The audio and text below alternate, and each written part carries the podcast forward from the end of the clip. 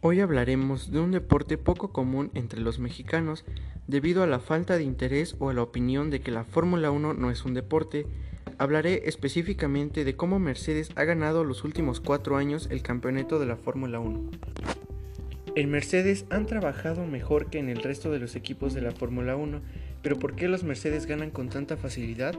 El secreto de la escudería alemana se ha revelado y estaría en un diseño innovador de su motor, concretamente en el turbo.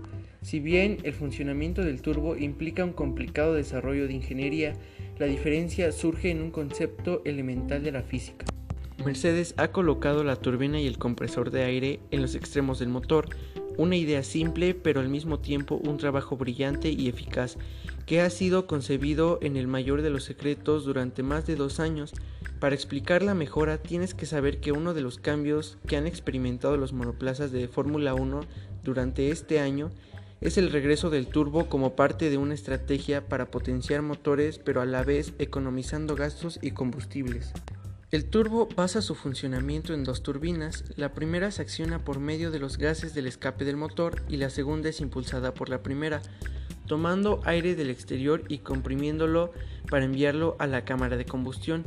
Un radiador aire-aire, conocido también como intercooler, es el encargado de enfriar el aire que se calienta al comprimirlo antes de ingresar a la segunda turbina y de esta forma mejora su eficiencia el cambio estructural ideado por Mercedes.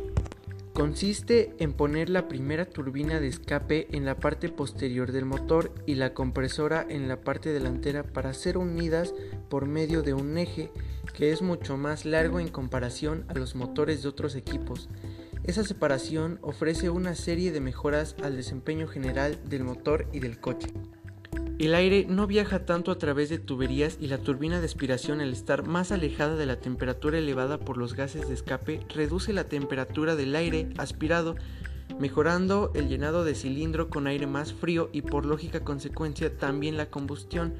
Con esto se optimiza la energía aplicada por el KERS o regenerador provocando un aumento de potencia en casi 70 caballos para darle mayor impulso al monoplaza. Estas modificaciones traen otros beneficios como reducir el tamaño del intercooler, lo cual le permite que se usen pontones laterales más pequeños que mejoran la aerodinámica del vehículo.